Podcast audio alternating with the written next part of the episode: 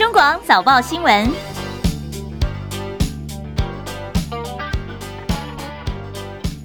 各位早，欢迎收听中广七点早报新闻，我是张庆玲。今天是中华民国一百一十一年十一月二十三号，星期三，农历今是十月三十。来关心下今天的天气状况。封面通过台湾，东北季风增强，今天看到哎，有些飘雨了，高温也明显下降。好，我们请张成传预报员来告诉大家。预报员早安。哎，主持人早安，听众朋友大家早安。今天受到封面通过跟东北季风增强的影响，各地都有机会出现短暂的降雨，特别是在中部以北跟东半部，下的几率会比较高一点，容易出现局部较大雨势。提醒大家，外出记得要携带雨具备用。那温度的话，各地早晚的低温大约二十一、二十二度，至于白天的高温和昨天相比都会有所下降，尤其北台湾降幅会比较多一点，天气会明显转凉，高温大约二十三、二十四度。那其他地方的话，则在二十六到二十九度。今天南北温差稍微大一些，南来北往，请留意温度的变化。那随着东北季风的增强，从今天下午开始，在云林以北、东南部、恒春半岛沿岸、空旷地区跟澎湖、金门、马祖，将会出现八到九级的强阵风，海边活动请注意安全。以上资料是由中央气象局。好像气象预报员，这样的不稳定天气在持续到什么时候？礼拜六投票日的天气状况又如何呢？嗯，东北季风会持续影响到周六，所以在周六之前，北部、东北部的天气上都比较凉一点。那明后两天虽然风面会通过，不过明后两天还是持续会受到华南雨区东移的影响，所以明后两天各地都还是会有些下的状况，特别是在中部以北跟东北部，雨势上还是有机会比较大一点。那到了周六投票日当天，呃，水汽就会明显的减少，所以到时候各地的降雨都会明显的减少下来。好，周六之前比较不好，那么周六当天算是很不错的天气就是了哈。好，谢谢张晨传预报员的提醒。好，那么因为礼拜六投票日，大家非常关心天气哦，那么。影响会比较大，大家可以做一下参考。好，在今天期间收盘的美国股市表现来看一下，由于这受到最新公布的零售业跟科技业的财报激励，美股在今天是收高的。道琼减涨了三百九十七点，涨幅百分之一点一八，收在三万四千零九十八点。纳斯克指数涨一百四十九点，涨百分之一点三六，收在一万一千一百七十四点。史坦普百指数涨五十三点，涨百分之一点三六，收在四千零三点。费城半导体大涨了八十点，涨幅有百分之三点零三，收在两千七百五十六点。好，我们看到今天史坦普百指数是收在两个半月以来的最高水准，就是受到了零售跟能源股上涨的一个激励。好，这是在美股的最新表现。另外，在世足赛的成绩方面，好，昨天晚上到今天为止，四场比赛全部都打完了。昨天晚上六点钟的这场比赛，这阿根廷哭泣了，因为在世足赛夺冠大热门的阿根廷队，昨天晚上在 C 组赛事的第一场比赛，就是一比二爆冷输给了沙乌地阿拉伯。好，那么阿根廷呢？他们也中断了国际赛三十六连不败的记录，也让球迷啊对这个结果是跌破了眼镜。昨天阿根廷虽然是靠着他们的球星梅西十二码罚球先取得点，不过呢，沙迪阿拉伯顶住了压力。下半场在短短五分钟之内呢，沙国是连进了两球，几乎是不可人的任务完成了逆转。那么也是亚洲球队拿下的首场胜利。好，沙国昨天的表现非常的精彩。梅西在赛后他自己其实非常情绪低落，他就说对于输球没有借口。美国媒体 ESPN 就直言说，阿根廷只能够怪你们自己。好，我们看到国内像台彩昨天呢宕机了四十分钟，因为运彩的关系啊。那么地下赌盘的赌客也抓狂了，因为几乎昨天晚上那场比赛没有人预测说阿根廷会输球，是输给沙乌地阿拉伯。那么爆冷的结果，昨天也让组头是赚翻了。我们看看一些数据，在过去的数据来说呢，只有一支球队在输掉世足赛的第一场比赛之后，最后还能够夺冠的是谁那么厉害呢？二零一零年的西班牙。不过从世足赛改制三十二强以来，其实只有八队最后是进入淘汰赛。好，另外呢，看到今天有两场和局，分别是丹麦跟突尼西亚零比零平手，波兰跟这墨西哥也是零比零是握手言和的，所以这四支球队他们是各拿下了一分的积分。好，那么刚刚最新的比赛的战况，我们待会儿再提供给大家。在法国队今天赢球的消息。中国广播公司。好，现在时间是七点零五分，欢迎回到中广七点早报新闻，我是张庆玲。好，今天庆玲还是在空中为大家服务，再代班一天，明天叶荣主播就回来了。我们在 YouTube 上面现在直播的确还在进行当中，七点钟就开始了。谢谢朋友帮我们分享、留言、按赞、免费订阅中广新闻网的 YouTube 频道。好，刚刚我们其实谈到昨天晚上到今天的凌晨四场比赛，哎，刚说了三场比赛的成绩，刚也卖了个关子。好，那么今天另外一场比赛呢，在凌晨三点钟开打的比赛结果已经出来了，这是卫冕军法国队。虽然他们伤兵累累，对上的是澳洲队。好，那么看起来这场比赛虽然法国队是先丢球，不过他们并没有自乱阵脚。这场比赛最后是法国队四比一逆转了澳洲队，也在他们的卫冕之途呢迈进了一大步。好，在今天的观赛重点方面呢，今天在卡达世足赛的。死亡之组就是哎，一组呢，在今天会登场，A B C D E 的 E 哦，在今天会登场。所以这个世足赛的今天晚上六点钟是摩洛哥对这克罗埃西亚，九点钟一组德国要战日本队，明天凌晨零点钟也是一组的比赛，西班牙跟哥斯达黎加的比赛，明天凌晨三点钟是比利时跟加拿大来对踢哦。好，这是在这未来的二十四小时呢，这四场比赛大家可以关心的。另外，在足坛的一个震撼的消息，就是代表葡萄牙征战的 C 罗罗纳度跟他的母队英超曼联队，终究还是分道扬镳了。因为曼联透过他们的官方网站跟 Twitter 宣布说呢，在双方同意的情况之下，C 罗正式离开曼联，而且是即刻生效。戚海伦的报道。葡萄牙足球巨星 C 罗纳度和英超曼联队不欢而散。最近，C 罗接受英国媒体访问时自曝，认为遭到曼联背叛。他认为总教练滕哈格和其他管理高层正在逼他离队。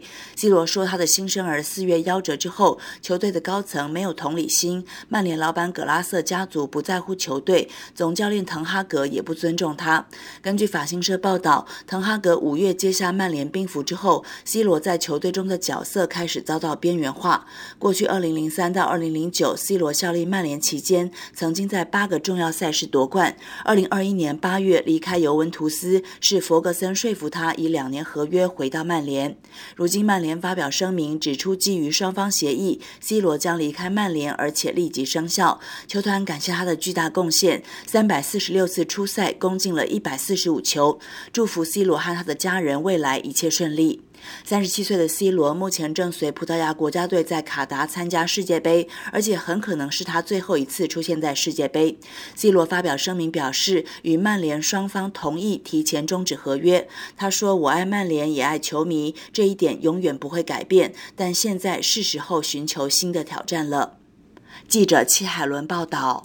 我们看在欧洲的股市表现方面，由于投资人担心说大陆的疫情方面会不会让北京当局又有一些更多严厉的风控措施，所以会使得全球经济又开始走向衰退哦。那么在欧洲主股市呢，今天其主要是受到了这因素的影响，不最后还是反弹收高。像英国股市是涨七十五点，德国股市涨四十二点，法国股市涨二十三点。在油价部分呢，那么也是由于在北京啊，还有大陆当地的疫情冲击到中国大陆的能源需求，在国际油价今天小涨作收。纽约商品交易所西德州中级原油一月份的交割价小涨了九十一美分，来到每桶八十点九五美元。伦敦北海布伦特原油一月份的交割价小涨九十一美分，来到每桶八十八点三六美元。台北股市昨天是开低走高，中场收在一万四千五百四十二点，涨九十二点，成交量是一千九百零三亿元，收复了半年线。三大法人昨天是卖超十四点一三亿元。昨天推升大盘指数翻红的是台积电，收在最高的四百九十一块钱。台积电是全王哦，他们上涨了九块钱，再站上了五日线。台积电的市值也增到了十二兆七千三百一十八亿元。好，昨天看到台币是跟着台股走升，不在尾盘的时候又看到猪羊变色，由升转贬，中场收在三十一点二一三对一美元，是续创超过一个礼拜来的新低点，贬值零点三分。台币方面就是连续五个交易日走贬了。台积电创办人张忠谋在日前释出说，三纳米制程也要到美国去投产的消息，引发了市场震荡。外界担心说，台积电是不是慢慢要变成美积电了呢？好，分析师是这么说的：说台积电未来在美国三纳米的这产量势必也不会太大哦，而且最先进的制程跟最有效率供应链都是留在台湾的，也就是产业的领导地位应该是依旧稳固。张佳琪的报道。台积电创办人张忠谋释出，台积电三奈米制程将在美国厂生产，这将是台积电设厂亚利桑那州之后又一次先进制程的移转，不免让国人担心台湾细盾的防护罩逐渐弱化。不过市场没有给予太负面回应，台积电股价开低后翻红走高。台新投顾副总黄文清表示，现在美国的五奈米已经不是台积电最先进的制程。台积电在台湾的制程持续加速推进，届时美国由五奈米提升到三奈米，本来也可能就是台积电发展制程中逐步会进行的事，并不是坏事，还能够就近供应美国客户的需要。黄文清说：“这本来就是一个过程的一个过程，那美国这边呢有一些国安或者是在整个半导体制造上面的一个需求，希望我们也能够透过美国政府这边的一个帮助。”同时，在这边这方面要进攻美国本土的一个市场。法人认为，美国厂三纳米开始生产后，产量在台积电整体先进制程的占比会很小，美国大客户也不一定全部都用，最先进的晶片依旧要由台湾生产供应。黄文清指出，巴菲特进场买台积电，透露的是，这些足够了解台积电基本面的机构法人，除了认为股价目前具有投资价值，应该也更认同他在半导体业的地位以及科技战中扮演的独特角色。中广记者张佳琪台北报道。经济合作暨发展组织 （OECD） 表示，由于乌俄战争推升了通膨，加剧能源危机，拖累了全球经济的复苏，所以预期呢，明年全球经济将从今年的成长百分之三点一放缓到百分之二点二，其中以欧洲的经济冲击是最大的。国际货币基金 IMF 所公布的二零二三年全球经济成长预估，由百分之二点九，则是下调到百分之二点七，其中有九成的国家都被下修，只有印度还是维持在百分之六点一的水准不变。在各大经济体当中呢，印度还是居冠的。好，我们逐级总处所公布的十月份的失业率来看一下。由于毕业生已经慢慢的找到了工作，再加上边境的管制放宽，带动了服务业人力的需求。十月份的失业率连续第二个月下降，降到百分之三点六四，是最近半年来的最低。通膨造成了欧美的服饰业消费力道的一个放缓，看到我们国内的牛仔裤大厂年薪，他们开了纺织业的第一枪，宣布他们的赖索托工厂要停工九天的时间。昨天在产业界还有个大消息是，鸿海宣布延揽曾经两度进出中芯国际的前台积电的共同营运长蒋尚义来出任集团的半导体策略长。这个消息传出来之后呢，也震撼了业界。那么在蒋尚义的加入之后呢，加速鸿海在车用半导体、电动车用的第三代半导体功率元件能够站稳根基，应该是他的首要之务。大陆的电商巨头京东创始人刘强东昨天宣布说，要提高基层员工的福利待遇，同时要减轻公司的压力。怎么做呢？明年开始哦，公司的高阶主管全面减薪一到两成左右，职位越高的人减薪的幅度就越多。被外界认为是他率先响应中共总书记习近平共同富裕这样的号召。路透社引述消息人士的话说，大陆当局正在考虑对蚂蚁集团处以超过十亿美元的罚款。若真的这么做的话呢，将使得蚂蚁集团长达两年的监管整顿算是尘埃落定。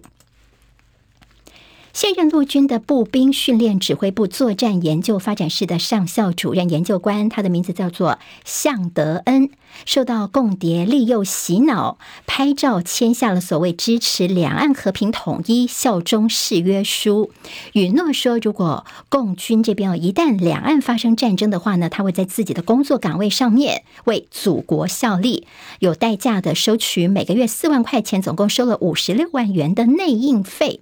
那么这个事情。情的熊检在侦结以贪污罪把他起诉，求刑十二年。由于国内有媒体报道说呢，这个案子不是只有这个人而已，说有些高阶的国内的将领也被吸收哦。昨天看到调查局在深夜的时候特别发了声明澄清稿，说呢，这个全案除了被告之外，绝大部分的军官都秉持国家大义跟军人节操，并没有什么多位高阶军官被发展成为共谍这样的情势。美国众议院议长佩洛西在八月份访台，那时候还记得吗？包括台铁车站的广告看板呐、还有超商电视等等哦，被骇客入侵，就出现一些谩骂佩洛西的字眼。经调查呢，可能是使用大陆的一些软体，所以行政院后来就全面的检讨，要求就责。而大学校园的高教深耕的这样的一些做法，他们也落实行政院的要求，所以在新的年度，他们新增了资安强化的专章。其中呢，资通讯产品在大学校园当中将会禁用大陆的品牌，避免一些公务或一些敏感的资料遭到窃取。好，这个礼拜五呢，就是选前之夜了。陈时中阵营昨天宣布说，他们本来是抢到了凯达格兰大道这样的一个路权，不过他们说他们放弃。不到凯道来了，临时把地点改到北平东路，就是他们竞选总部前。说除了避免跟在他们凯道周围其实是国民党取得路权哦，所以呢，怕说这个支持者之间可能会有一些什么样的冲突，所以他们就说我们不到凯道了，他们转到在北平东路这边，而且说呢，这是蔡英文当初胜选总统的福地。不过呢，这陈时中阵营昨天的临时这个宣布，也被批为叫做技术性的卡掉蓝营选前之夜传统使用的凯道。好，那在黄珊珊进办是说，你民进党的这个造势，其实这方面呢是非常有经验的。在选前，如果你只借一天的话，根本就没有办法搭舞台。也就是说，其实看得出你就是故意要搞一些小动作啦。在黄珊珊他们的借场地呢，非常顺利，他们就是在市府前的广场。好，那么在蒋万安这边呢，后来是选在基隆路一段五十二号。他们也就是说，你陈时中阵营之前抢到凯道路权，现在又不肯让出，之前不愿意让出，这是搞小动作。好，现在时间是七点十九分，欢迎回到中广七点早报新闻，我是张庆玲。我们刚刚提到了说，在选前之夜，在台北这边的一个场地的问题啊，那么其实因为蒋万安阵营方面。那之前本来想在凯道的，后来呢被这陈时中阵营先抢去了，所以他们就选在基隆路一段五十二号。那么现在呢，陈时中阵营又说，哎，他们不要这个地方了哈。那么他们现在在蒋万安阵营就觉得说，你之前先抢到手，那也知道说我们国民党在周边有路权，但是你在使用上本来就知道会有困难，但是你现在才临时又改地点，好像就恶意卡位这样的意思哦，让大家有点看破手脚，所以就质疑说，你之前呢卡民间。买疫苗是卡上瘾了吗？现在连卡路权哦都来做好。那么其实这在台北市的部分，在新北部分其实也有这个场地方面的一些担忧哦。因为林佳龙是民进党的新北市长候选人，那他呢敲定跟着国民党的新北市长候选侯友谊他们的到时候最后选前之夜的场地会非常近。好，那么也不怕说这中间可能会有些什么擦枪走火的情况。那么附近还有一个活动在进行，就是新北的欢乐耶诞城。所以礼拜五晚上时候，在那个当地的一些交通啦，或者是人流方面，恐怕是相当大的考验了。好，来关心在新竹市的选情。新竹市长选情其实非常的激烈。国民党副议长于邦彦，他的所谓带枪投靠民众党候选人高虹安，就被人家骂说背骨啦、叛徒等等。而看到国民党的这市长候选人林耕仁的竞总主委，他是新竹市议会的议长许修睿。最近的这许修睿议长呢，他也缺席了林耕仁的一些进场呃竞选的场合，所以大家也是议论纷纷。就昨天看到了许修睿还有于邦彦这两个人呢，他们出现在历史哥的这个网络 YouTube 的直播节目当中受访。许修睿呢，这位议长他就说，这民进党立院党团总召柯建明哦，看到他是在背后操弄，利用新竹市选情拉高蓝白之间的仇恨值，就会影响到北台湾的选情。结果呢，这个林耕仁竟然就中计，变成了绿营的侧翼哦。所以说呢，这个柯建明啊，根本就是靠蓝。打白绿营再去推波助澜一下，希望裂解下架民进党的力量。那么希望说，民进党在这样的情况之下有机会险胜。于邦彦自己也说呢，其实他在决定说要挺高虹安之后，其实也被骂很多的声音，但是他觉得说基本上呢，就一定要政党轮替在新竹市，所以他要挺能够赢民进党的人，就是以下架民进党为最高目标，所以背负什么的骂名，他觉得他都 OK。好，在蓝营方面恐怕会出现所谓的分裂投票吗？所以昨天看到了国民党议会党团昨天开记者会挺自家的候选人林耕仁，认为呢，你国民党蓝营哦是百年大党，结果你现在呢自甘堕落，变成是小白哦。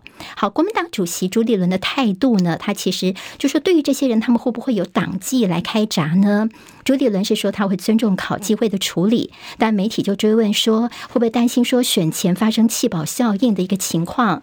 朱立伦的回应就说，因为大家共同的目标就是要下架民进党，大家一定要团结努力。民进党地缘党团总召柯建铭在新竹市这边，他着力非常多。他说啊，选前如果要操弄这种弃保，是螳臂挡车。他说高雄安呃，在高雄安是最后一片骗子的骗。他并且说呢，哎，新竹市民可不是塑胶做的。到最后选举的时候，要大家去支持他们的被告，我讲四个字，就是螳臂挡车而已啊。高安的最后一片，不要再演了。新竹选民是塑胶吗？是空气吗？我想柯比现在也后悔提这样的候选人。好，柯文哲有后悔吗？我们看到昨天柯文哲，民众党主席他说，他相信新竹选民自主性的风向在变动当中。我宁可相信说，新竹地区那是一个选民自主性的风向在变变动。抬轿的都这个都这个方风向了，那坐轿的不得不改变方向。好，而民众党积极力邀红海创办人郭台铭在选前之夜替高虹安来站台。不过，郭台铭到现在呢，并没有明确的答复。民众党人士就说，即便是郭台铭没有办法到现场，或者是个录个影片来表达支持，这也是可能的选项。在新冠疫情部分，昨天新增了一万八千一百五十例本土个案，跟上周二相比较是微幅下降百分之一点九。另外增加了二十九例境外移入，三十八例死亡。到底什么时候宣布口罩令的松绑？指挥官王必胜说，下周再宣布的机会会比较大。王必胜也再三强调说，这个礼拜六投票日，确诊者依法是必须要隔离，是禁止外出去投票的，并且说这投票所的所谓绿色通道呢，记得不是提供给确诊者使用的。中选会在十一月二十六号的各投开票所所设立的防疫专用通道，还有它这个遮屏哦，要盖盖这个选票的遮屏，它是提供给发烧的民众。或者是有这个是呼吸道症状的民众来使用，不是提供给 COVID-19 确诊者使用。我再讲一遍，这个是提供给当场发烧，哦，或者是有呼吸道症状的民众来使用，并不是提供给 COVID-19 确诊者来使用。好，但确诊者没有办法投票，也引起了很多的争议，也讨论了很多天了。昨天王必胜强调说，不是因为确诊不能够投票，是因为确诊导致你不能外出，所以不能投票。而这投票跟一些大考，好像说同样是确诊的考生还是可以去考试。他说哦，这个投票的规模跟着大考是非常差，非常的多，人数也差很多，是没有办法比照办理的。有人就说，你看韩国他们确诊者也可以投票啊，他就说你韩国是个失败的经验，所以。他们中选会也道歉过了，意思就是说，我们台湾没有办法来呃让这个确诊者出门投票呢，是有我们的道理的。但有源于疫苗前科的问题，还是持续的延烧。卫福部长薛瑞元说，提供前客名单叫做太幼稚，不想回答。昨天王必胜面对外界的一些逼问，说应该要说清楚。他就说这个前客是真的有这个事情哦，但是呢，他也坦诚说，当时大家都非常的忙，很难去确定谁是不是前客。关于这些前客的事，我想这些是都是讲的都是事实了哈。那有一些我们呃大概也没有办法知道确切知道是什么人了哈。那我们在当时并没有办法确定谁是前客，谁是真的。知道说我们的友人各个团体愿意帮助我们，可是我们也担心他会被骗，所以我们不会对要帮我们的人提出告诉。那至于说国外的。哦，那个我们也告不到。好，那说在国外的话也告不到啊，但总之这个疫苗前科问题，在距离选举不到这几天的时间，可能还是一个热门的话题。好，来关心大陆的疫情，这个月十一月份以来，大陆的本土疫情是快速的增温，现在已经累计超过二十五万例了。疫情升温的关系，所以北京呢，早看到昨天是日增一千四百三十八例，这是疫情发生以来北京首次破千人。朝阳区宣布非必要不离区，北京。其他区这个礼拜也陆续的暂停餐厅的内用，也关闭娱乐场所。上海则宣布，从明天开始，抵达上海不满五天的人呢，不能够进入餐饮或这些公共场所。大陆昨天再通报了两例死亡病例，分别在河南跟四川。大陆卫健委昨天要求各地要提前备妥方舱医院。好，有香港专家说，跟二零二零年初的新冠原始株跟 Delta 病毒株来相比较，最近流行的 Omicron 致死率比较低，而且呢，很少有肺炎的症状。所以新冠是不是还要再加上肺炎这两个字，叫做新冠肺炎呢？香港专家说，这可以好好的考虑一下。这是中广公司。新闻随时听，资讯随时新，三十分钟掌握世界。中广新闻网，News Radio。好，我们刚刚来关心的是在新冠的疫情部分。那么同时，我们要留意的是伊波拉病毒。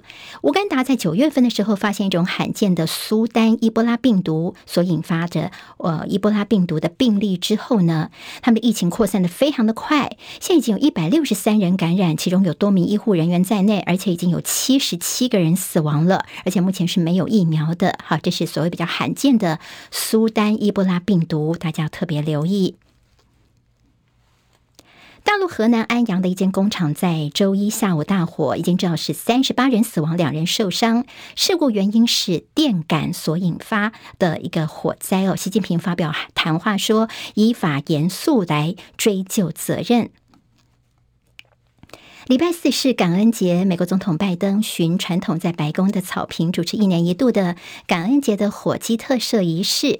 今年被选中的火鸡来自于北卡，名字分别叫做巧克力跟洋芋片。特赦他们可以让他们能安享中年，不用变成是餐桌上面的佳肴。而拜登呢，他还特别有一些这个时事梗哦，他以下届总统大选做文章。他说呢，希望这两只火鸡二零二四年的时候能够再访华府，意思就是说我拜。拜登是会连任的，那么他也挖苦共和党没有能够在其中选举掀起红色浪潮，并且说今年的感恩节餐桌上面，除非打翻了蔓越莓酱，才会出现红潮。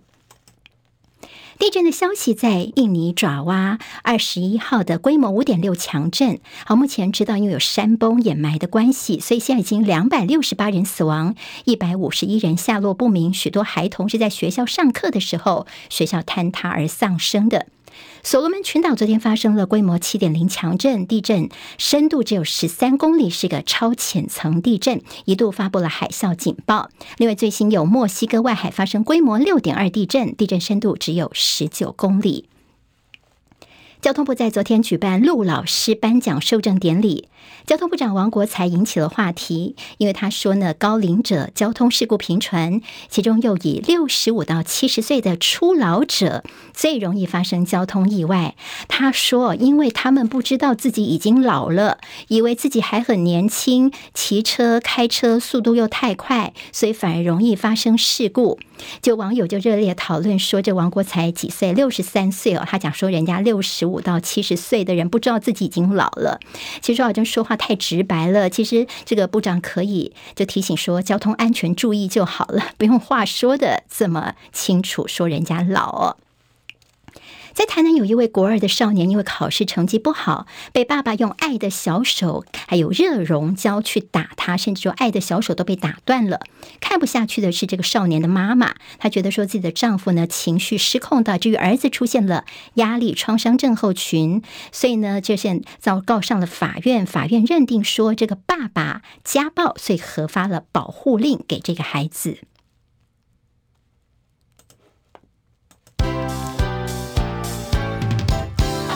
广早报新闻，好，提醒大家，现在时间是七点三十三分，我们进行中广早报新闻，我们第二阶段的读报时间，快速浏览一下台湾今天三个日报、两个财经报纸到底有哪些新闻重点？好，几个大标题，我们赶快先来看一下。先看是联合报，好，联合报今天的头版头条呢是美国跟中国大陆的防长昨天他们的一个在柬埔寨的会谈，其中也谈到了台湾问题。好，到底谈了些什么？还有美中最近呢，在短短十天当中，关系好像是。急剧的转弯哦，呃，各个面向都在谈。那么接下来呢，到底对台湾来说有什么要值得注意的地方？今天联合报有一些提醒。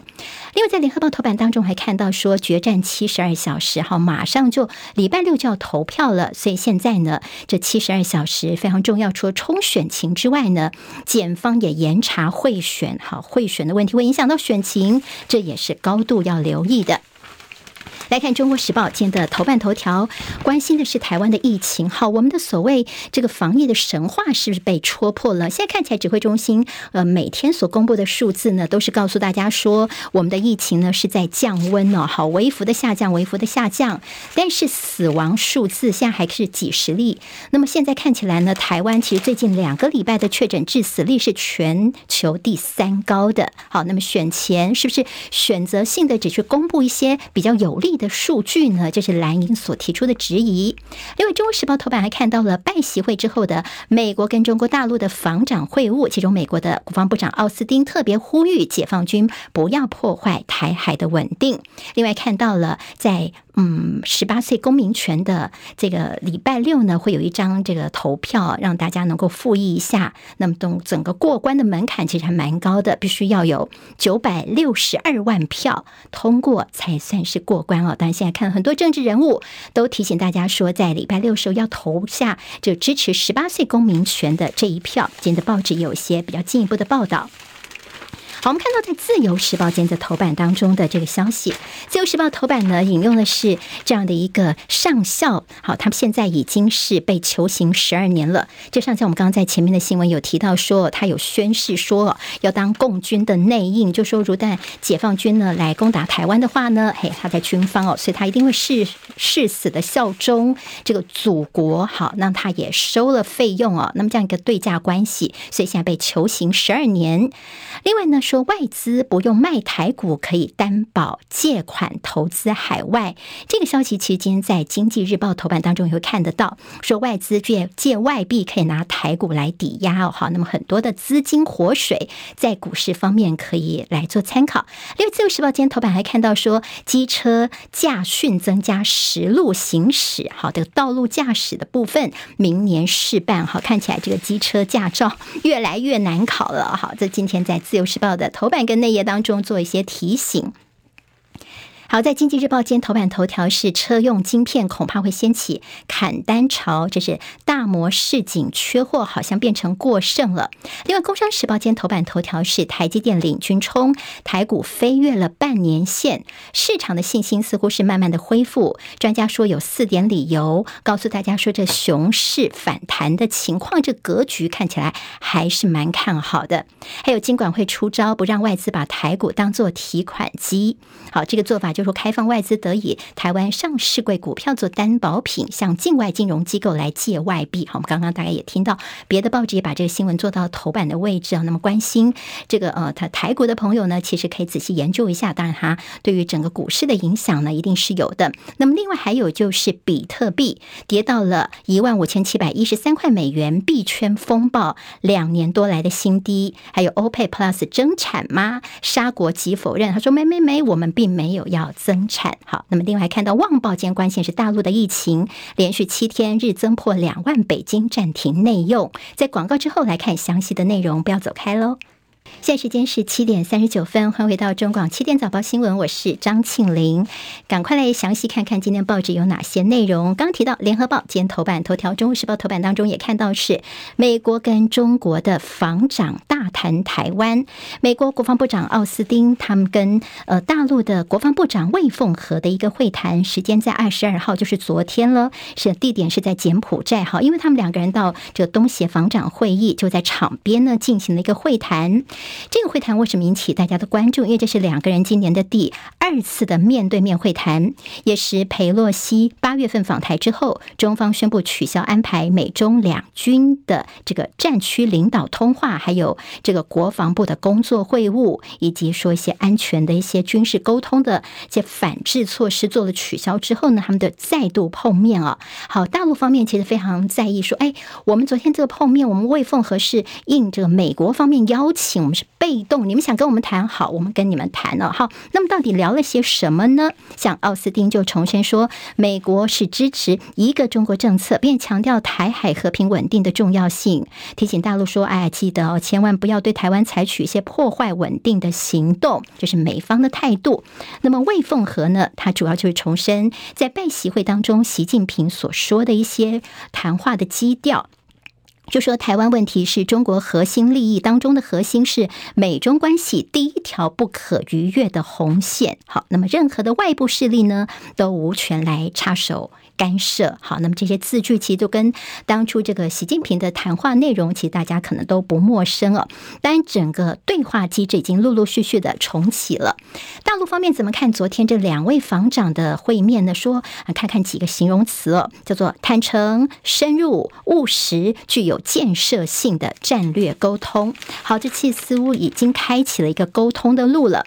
联合报今天在内页分析说，短短十天，我们看到美中关系好像急转弯，好，超展开，而且全面性的展开，所以就问说，抗中保台之路到底还能够走多远呢？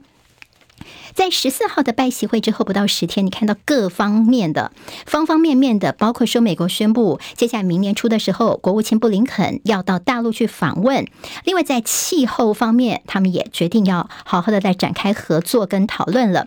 财经啊，还有贸易领域方面，其实也有对谈。那么现在国防部长也坐下来讨论了。短短十天呢，几乎一些重要的面向全面都展开了。那么接下来在军事方面呢，一定会有些接触的。所以就问说。蔡英文政府的所谓惯常的抗中保台的策略，到底还能够走多久呢？现在可能要仔细思量一下。好，杨洁篪他是大陆外事办主任，他说，在原则问题寸步不让，要保持战略定力，坚决的反台独。美国的其中选举，现在参院跟众院两院都已经底定了。我们外交部昨天告诉大家说，美国会有台的态度呢，我们很有信心，并不会有改变。在拜习会之前，其实习近平这边还派了智囊团，特别去密会，向美国的老友也表示说，他对于这个拜习会的一些重视哦。这是在联合报今天的一些提醒。好，我们看马上就要选举，跟选举有关的议题来进入。联合报今天头版当中有决战七十二小时，检方严查贿选。蓝营说他们要防止的是选举的奥波，绿营要势力多来抢选票，司法则是力独买票，就是防止有些贿选的情况来发声。好，国民党其实昨天有个记者会哦，他们所谓的说民进党在选前关键时刻的五大奥博，那么可能会影响到选群。好，到底是哪五大奥？那我们来看一下哦。说第一个可能会砸个十亿元来制造假赌盘，好，赌盘就可能会真的这个赌客呢钱下去之后呢，在投票意向方面就会受到影响。那么第二个就是子虚乌有的反间计，第三个是有些重大投资，结果可能是一些假象，大家可能要搞清楚这其中的眉角。另外还有说情绪勒索人民，还有黑函伪造文书等等。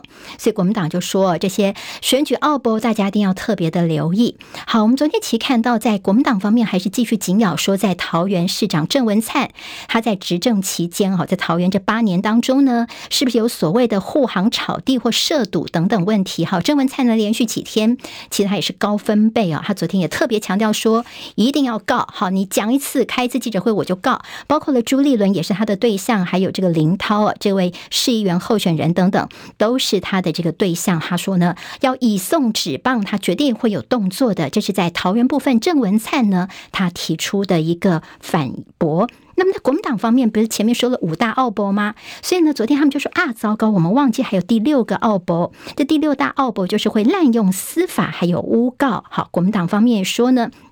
其实现在在绿营的很多动作，大家要看清楚，因为人民会觉得说你是民主奥布党啊。好，那么现在蓝绿之间互咬，绿就说你根本国民党叫做乌贼战，只会用抹黑来抢救选情。好，那么这样的一个包括选前的频频释放利多，今天联合报也帮大家整理一下哦，包括说蔡英文总统去视察机捷啦，那么些其实有政策跳票的问题，但是他们开出的一些支票可能诶很多年以后，但不是在选前会兑现的等。等等哦，但是这样的选举支票也让大家觉得说有一点点好笑了。好，那今天在联合报的黑白集呢，这个标题叫做“柬埔寨的中国鹏跟圣骑士”，点到的是民进党桃园市长候选人郑运鹏。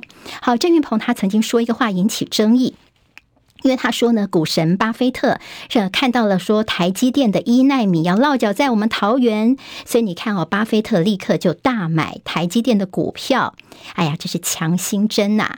不过大家就说你根本就是 吹牛吗？怎么说呢？因为巴菲特呢，其实是在九月之前就买了台积电的 ADR 了。那么绿营呢，他们代为宣布说台积电的一奈米要在桃园的龙潭这边落脚，其实是在十月底哦。好，那么怎么会？有这样的时空错置呢？随着郑运鹏就被大家说好像是说谎不打草稿吗？那么这个新闻主要是包括了说郑文灿现在在五星包装之下的一些所谓的工程啦或弊案等等被大家的质疑。那么现在呢，他要交棒给郑运鹏，有没有可能呢？是不是还是要继续把黑的说成白的呢？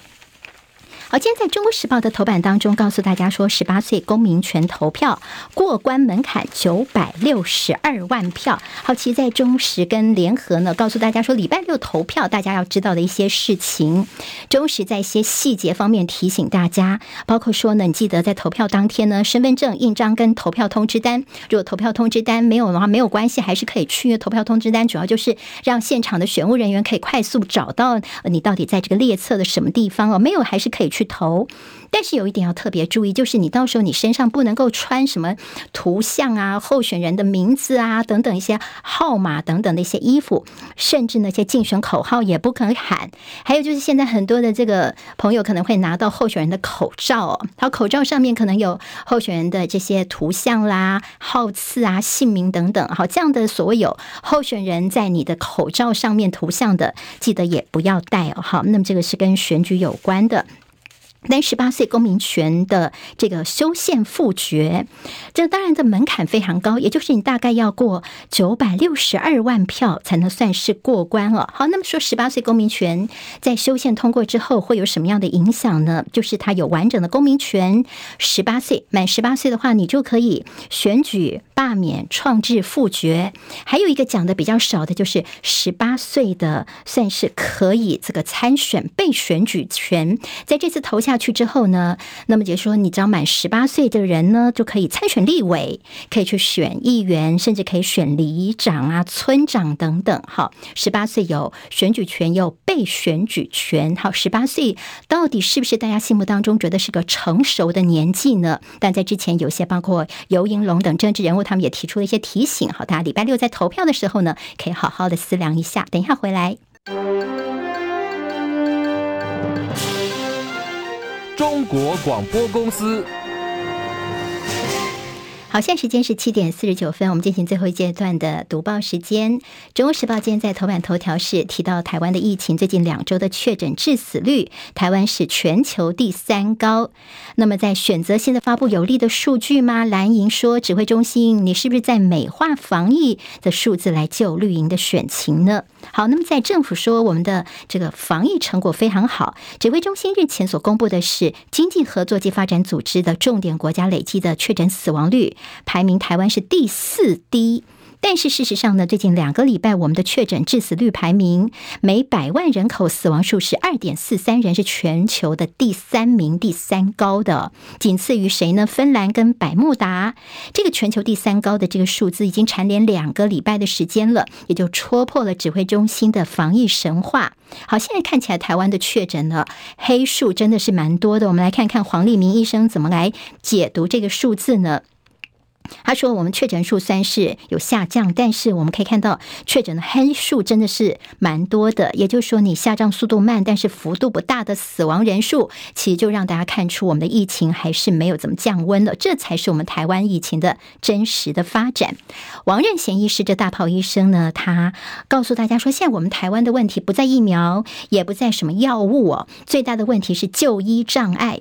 就说呢，像国外的这个美国的重症指引说，确诊者要赶快使用类固醇等药物，但是在台湾来说呢，如果确诊的话，就医是可能有很多的障碍，重重的限制，医生开药、给药等等，还要审核等等。好，这就医的障碍存在，我们的死亡数字可能就一直不容易降下来哦。哈，那么现在说是不是能够看诊，比照流感一样的给药，赶快给，好让我们的这死亡数能够降低下来呢？这也是他们比较关心的。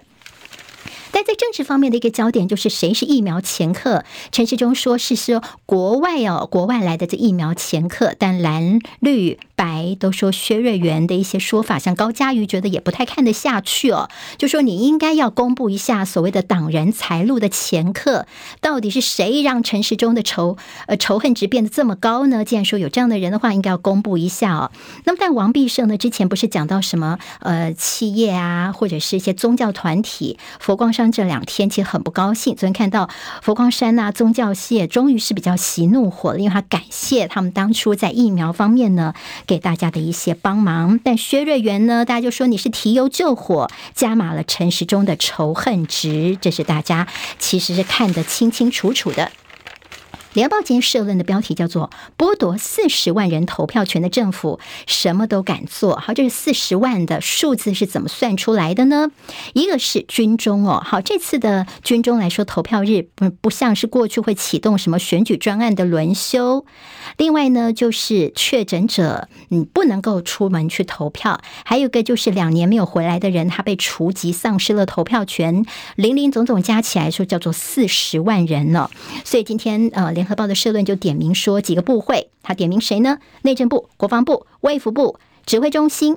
如果进一步一看，小三通跟两岸的航班迟迟不恢复的话，陆委会跟外交部也有责任。好，为什么说这么多的部会都能够同步呢？背后一定是这个政府的指导旗。好，那么现在呢，人民的投票权剥夺之下，你还有什么不敢做的呢？今天联合报的社论说话是说的蛮狠的啦。好，自由时报今天在头版当中编栏有一个说捍卫台湾，好，看到说所谓的县市长候选人签拒降书，他说我们民进党所有的县市长候选人每个都签，二十一个人全部都签署了拒绝投降书，但是你看哦，国民党还有民众党没有任何一个人签哦，是挂零的哦，所以今天自由时报告诉大家说，这抗中保台啊，我们现在民进党是有签拒绝投降书的。好，在新竹的选情方面，今天。的呃，报纸内页也都蛮多报道，像是《自由时报》大作是于邦彦的阵前倒戈，好，这是在我们的副议长，好，他现在是开了第一枪，他应该叫做带枪投靠，就在蓝营新竹市这边炸锅了。那么国民党方面呢，他们还是坚定的支持林耕仁。朱立伦说会尊重考纪会的决定，而柯建铭则是说：“好，绿营的柯建铭说，你们操作任何的弃保，根本就是螳臂挡车，一点用都没有啦。”好，那么林耕仁其昨天他也稍微硬起来了，因为对他来说呢，他是两个部分他都不需要顾。如果说这边呢，他不赶快的来把他选情稳定下来的话呢，给对手分化的机会，到时候呢，最坏的剧本就是市长还有他们议员方面也要选，恐怕是双输哦。议员他们现在也承受。受到了非常大的压力。对于邦彦的相挺，高红安则是说谢谢支持。好，今天自由时报特别提醒大家说，现在在国民党内的这样的一个茶壶里的风暴啊，现在有一些这个不同的声音啦。经济日报今天的头版头条是大摩市紧缺货变过剩，好，台积电的产能拉升，大陆电动车销量转弱的效应，像有半导体大厂测试第四季的测试订单已经削减了。好，现在的砍单潮，那么现在的是主要是从亚太车用半导体的报告所出具的，提醒大家留意。还有外资借外币可以拿来台股抵押，金管会松绑可以用股票来担保，向境外金融机构融资，有助于稳定股市的价跟量。还有《工商时报》今天在头版头条说呢，台积电的领军冲，市场信心慢慢的恢复了。在感恩节长假之前，我们看到了外资呢买超全王台积电，昨天买了超过八亿元，带动了台积电的股价是开低走高。昨天中场是上涨了百分之一点八七，收在四百九十一块钱。好，接下来的台股表现。单说这个，在油国组织说要增产吗？沙乌地阿拉伯他们即否认说没没没，我们没有增产，甚至还不排除要进一步的减产呢。所以油价是跌破了每桶八十美元之后就反弹回稳了。在比特币现在呢币圈的风暴部分，关心朋友可以看看《工商时报》的头版，还有在线内页的报道。好，我们看到说，在最近半年的房价看涨的变得比较少，未来半年哦，看起来房市应该是不会再继续的涨下去了吗？经济日报今天提到了蒋尚义担任红海半导体策略长，前台积电的共同营运长，将指导技术，擘画全球战略。并且呢，这个蒋尚义他是直接向红海的董座刘扬伟来负责的。其实集团的所谓黄金铁三角就已经成型了。好，那么蒋尚义接下来他的重出江湖早有伏笔。另外，业界说呢，现在是不是能够有些新的火花，也是大家所期待的。经济日报今天在内页当中，八方云集年底要撤出大陆。旺报说，大陆连七天日增破两万例的新冠确诊，北京暂停内用，官方仍明令优化防疫，这个政策方向是不变的。那么接下来第四季有望继续增加一些国际航班。好，我们现在说到重庆是孙春兰跑去那里啊，那么希望说这官员去是不是在疫情方面能够以快制快，赶快把大陆的疫情能够压下来呢？好，另外看到说，在大陆买卡达的 LNG 就是液化天然气，而且签订了二十七年的长约，这是蛮重要的意义。关系悄悄的回稳，所以大陆又大买澳洲的小麦了。看起来大陆跟澳洲的关系最近是在回稳当中。自由时报今天头版当中有机车驾训增实路行驶，好，机车驾训班纳入实际道路上的行驶，明年就要上路来试办了。交通部长王国材呢特别提醒大家哦，在机车路考的两阶段施行，那么机车族的朋友们要特别的留意这个消息了。当然，死亡车祸多，机车考照的增加，路考也希望大家呢不要当马路上的三宝。好，这有今天的七点早报新闻，我是张庆玲，谢谢大家的收听。那么离开教室前，记得帮我们的 YouTube 频道影片按赞，下次再见，拜拜。